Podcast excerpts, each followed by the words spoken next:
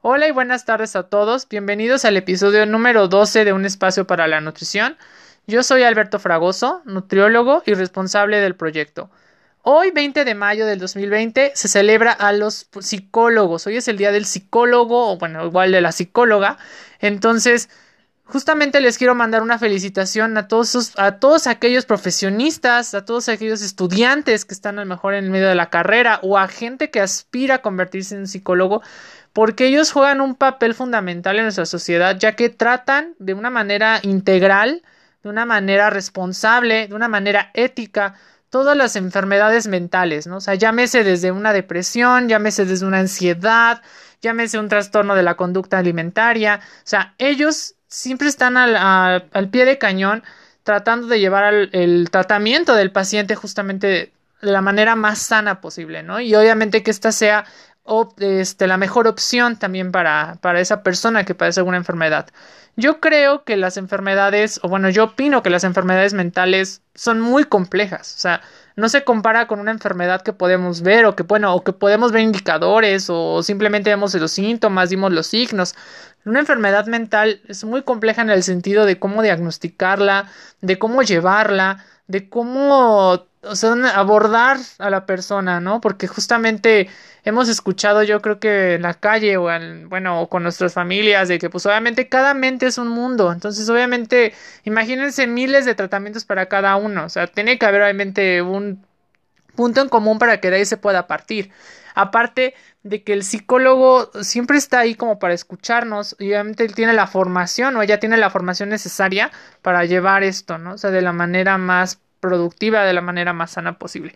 Entonces realmente es un esfuerzo que ellos están haciendo no solamente en momentos de la vida cotidiana, sino también en momentos de crisis como el que estamos viviendo ahorita, que estamos dentro de nuestras casas, estamos todavía en cuarentena y realmente yo creo que la depresión, la ansiedad, el sufrimiento, los, los estar arrepentido, yo creo que a veces está muy a la orden del día y ellos de cierta manera saben cómo lidiarlo, o sea, saben cómo este, lidiar con esas este, enfermedades, con esos síntomas y obviamente tratar de llevarnos a nuestra realidad, ¿no? Para que cuando ya se regresa a la vida normal de nuevo, podamos de una manera afrontarlo, ¿no? O sea, saber que sí, sí estuvimos en ese periodo, pero bueno, ya estamos buscando la solución y justamente ellos se les tiene que reconocer ese trabajo. Entonces, la verdad, yo les mando un aplauso, les mando un abrazo a todos los psicólogos y psicólogas, porque no es fácil, la verdad. O sea, un profesionista de la salud no es fácil llevarlo.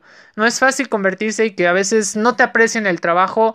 Sí es triste, yo creo que para todo profesionista, no solamente para ellos, yo creo que para todos los profesionistas, pero si se sirve de algo, yo les reconozco lo que están haciendo, lo que están investigando, lo que están innovando en su área, ¿no? Entonces, justamente eso es lo que yo les quiero decir de mi parte, que estén muy bien y una felicitación a todos. Ahora sí vamos a comenzar con el episodio de hoy, que recuerden que ya los miércoles se va a hacer mitos de la alimentación, ese ya va a ser el eje temático para los miércoles, y vamos a empezar justamente con el mito que me publicaron en Facebook, en el cual decía que si tomar refresco en las mañanas, qué causa, si es bueno, si es malo. Y déjenme decirles que sí es malo. ¿Por qué? Porque tenemos que recordar que nosotros venimos de un ayuno, más o menos de 10 a 12 horas desde la ingesta de nuestro último alimento.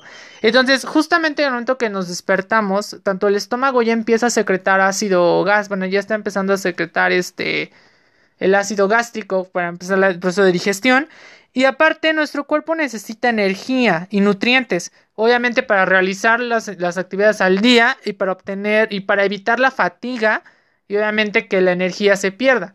Entonces, ¿qué pasa cuando nosotros consumimos un refresco al momento de una bebida carbonatada o en el momento del desayuno?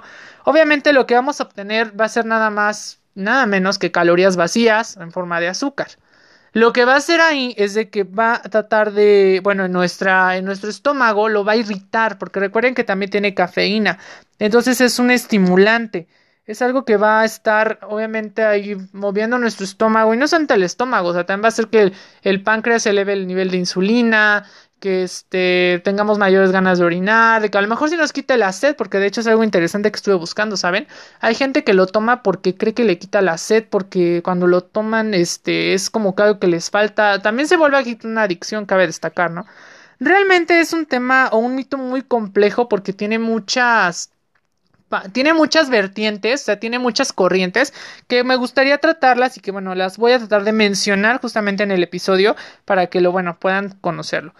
Quiero comenzar a citarles una frase que me gusta, bueno, que realmente es aterradora en un sentido para mí, pero fue lo que encontré en la evidencia científica y se los quiero compartir. Comienza así. Sabes que los refrescos no son precisamente buenos para ti, pero al mismo tiempo es posible que sea difícil resistirse. Su sabor dulce, el agradable burbujeo y el golpe de energía a veces parece ser justo lo que necesitas para acompañar tus comidas.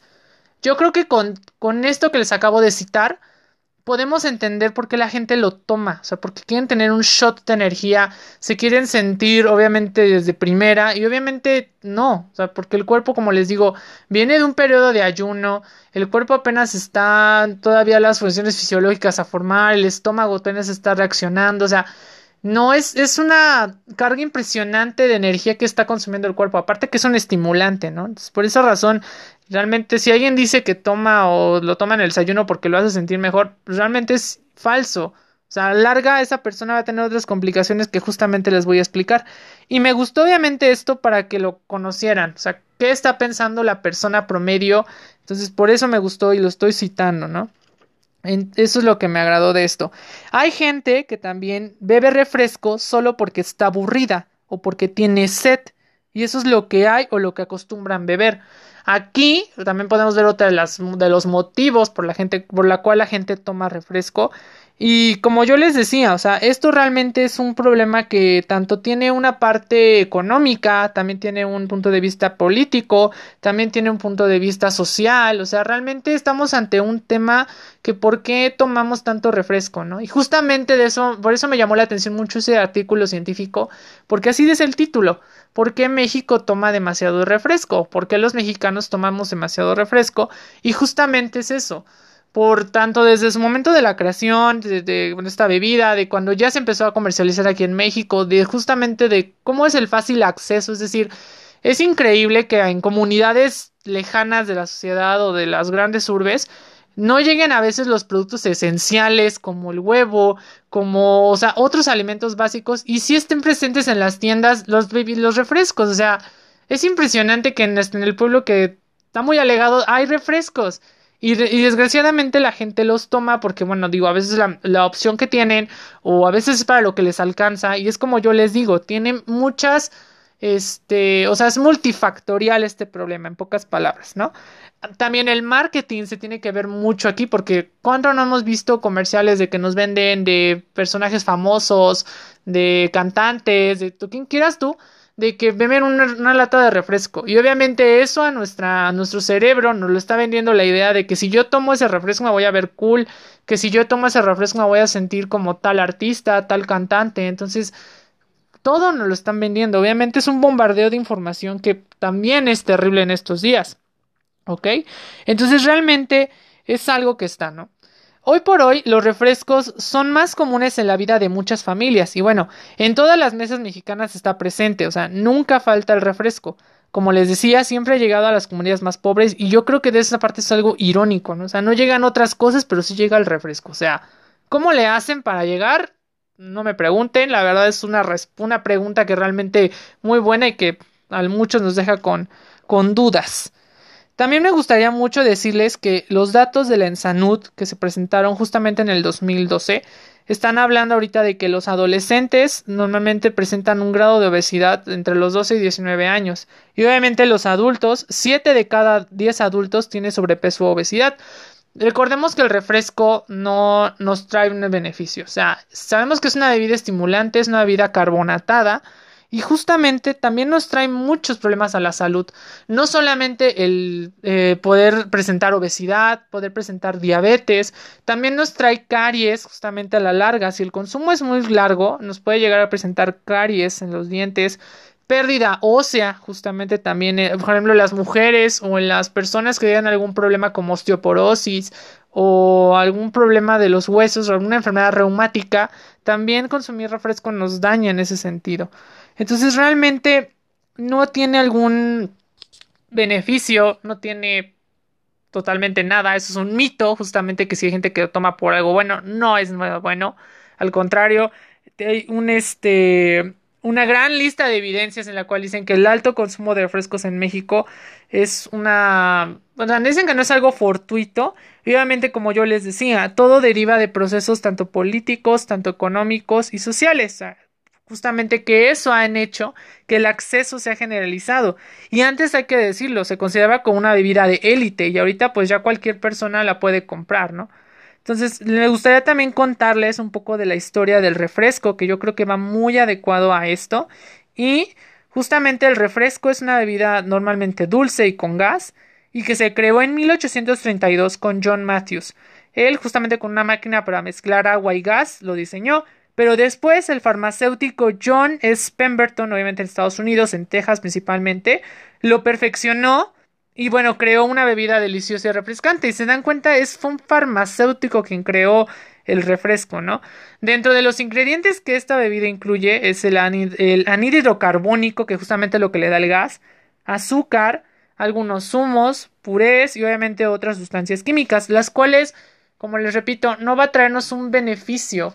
O sea, realmente no nos va a traer nada bueno. Y como yo les decía, esto se puede llegar a volver una adicción para las personas porque hay gente que a lo mejor come pero no puede comer si no hay un refresco al lado, si no tiene una, algo dulce, o sea, también es eso, ¿no? O sea, de que no, no pueden si no tienen ese, esa necesidad de tomarlo o esa necesidad de tener algo ahí enfrente. Entonces, realmente sí es un problema multifactorial y justamente para decirles, y esto creo que también entra muy, este, adecuado al episodio, hay obviamente acciones que han hecho el país, hay obviamente este, planes que se han creado. Por ejemplo, en el 2010 se presentó la declaración contra el combate a la obesidad justamente por la Secretaría de Educación Pública y la Secretaría de Salud, creando lo del impuesto del 10% de refresco de las bebidas y bueno y botanas, el 10% de impuesto y la regularización de publicidad en televisión. También se cabe destacar que en el 2008 se creó la jarra del buen beber, y yo creo que para los que no conocen la jarra del buen beber, este es una herramienta que utilizamos los nutriólogos justamente para explicarles cómo está por niveles las bebidas. Obviamente lo que se les recomienda que se consuma más es agua, que es justamente la base de la jarra. Y hasta el final, hasta arriba de la jarra se encuentran los refrescos. Consta de seis niveles la jarra y se las voy a justamente a compartir en redes sociales para que la tengan presente. Y bueno, se encuentra el refresco hasta arriba, en la cual nos dice que no hay que consumir, o sea, cero vasos, ¿no? Es lo que principalmente se trata.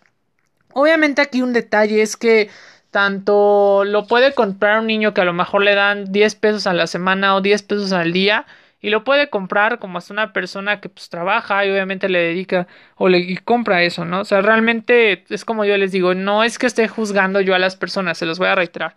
Yo no estoy juzgando a nadie, cada quien es libre de esto. Yo creo que estamos dando las, se están dando las pautas o estamos conociendo esto y como dice, estoy citando a la persona, a lo mejor saben los riesgos, a lo mejor saben a lo que se enfrentan, pero no lo dejan. O sea, es, es difícil en una manera que lo lleguen a entender, ¿no? O sea, realmente es eso. O sea, yo les puedo compartir que sí, yo también cuando era niño, cuando era adolescente, sí tomé refresco, sí lo consumí en casa, sí formaba parte de mi dieta, justo comentarlo, pero ya a medida que uno va creciendo, que vas viendo esto, esto aquello, y que vas formando también tu libre albedrío, yo creo que es esa, man esa manera, pues tú das sabiendo si lo dejas o no. O sea, yo lo personal llevo ya seis años, bueno, cinco o seis años más o menos, en los cuales yo ya no he consumido refresco y me siento bien. O sea, les puedo decir que me siento bien. Sí, claro que fue un poco difícil porque es como les digo,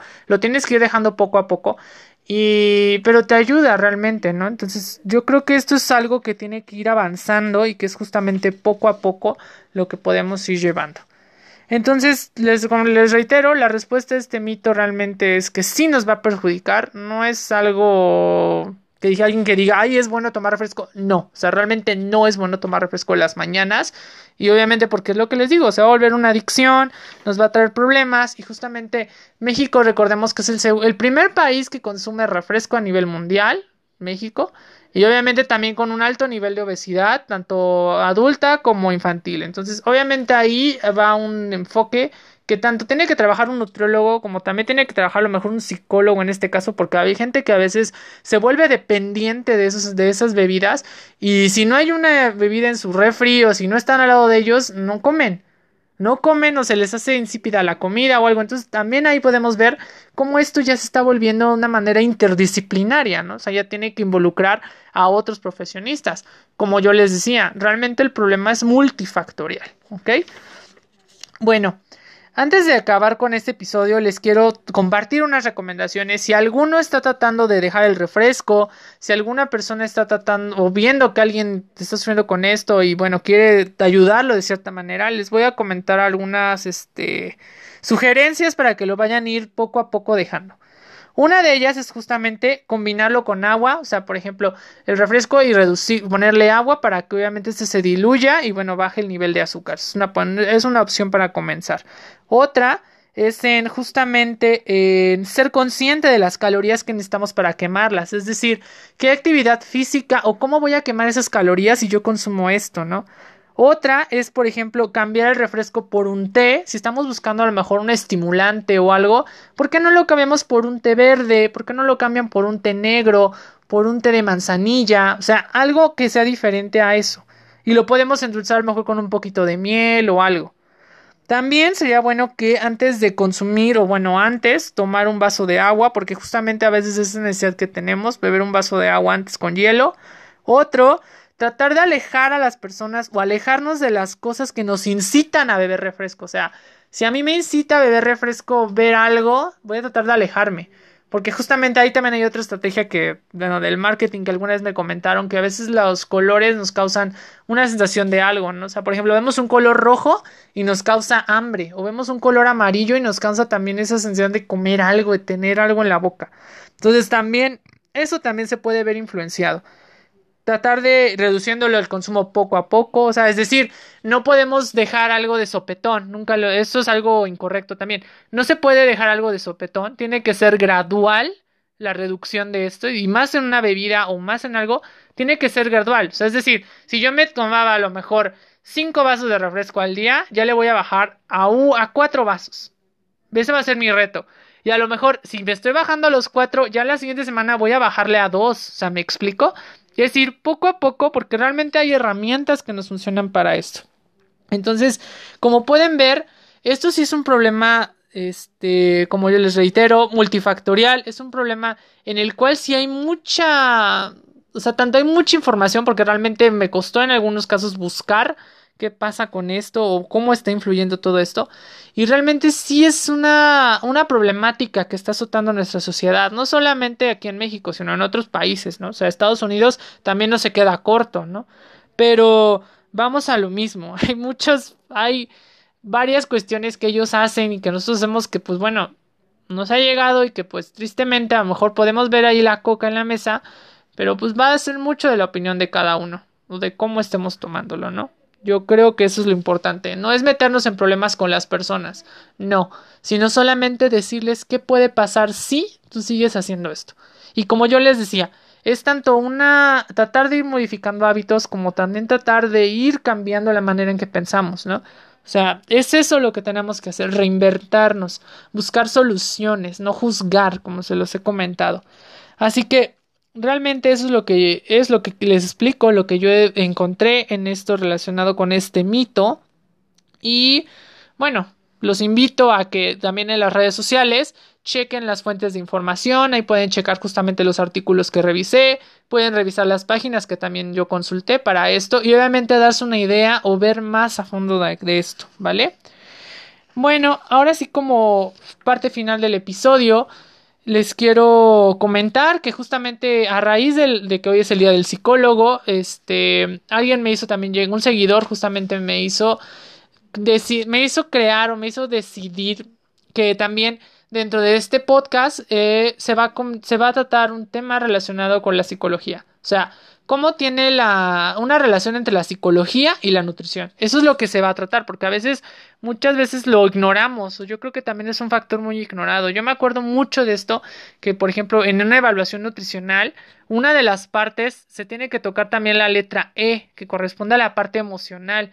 O sea, es decir, Al momento de que un nutriólogo te esté evaluando o tú veas que estés haciendo esto, ¿cómo te sientes tú con una dieta? O sea, ¿qué emociones te provocan ver a lo mejor una ensalada a comparación de una hamburguesa? ¿Me explico? ¿Cómo te sientes al comer? O sea, esas son las interrogantes que me gustaría mucho tratar en el podcast, me gustaría mucho tratar de, de hacer ese acercamiento y de combinar justamente con esta, esta disciplina que es la psicología, ¿no? Entonces realmente eso es lo que a mí me gustaría checar, lo que me gustaría investigar y bueno, ya se va a también crear, lo voy a postear justamente también en las redes para que estén enterados, pero bueno, eso es lo que voy a crear, eso es lo que se va a hacer ya, estoy definiendo el día, que pero probablemente va a ser los domingos. Y eso es lo que me gustaría tratar. Así que espero que esta información les haya sido útil. Espero que esté ayudando en algo con ustedes. Y les agradezco mucho por seguirme. Les agradezco por estar escuchándome en las seis plataformas. Justamente se las voy a escribir en la descripción, las seis plataformas. Pero les agradezco mucho todo esto. Gracias. Y recuerden que el proyecto es de todos. No solo es mío. Se los agradezco mucho. Espero que estén bien, que estén pasando una semana normal, tranquila y les mando un abrazo.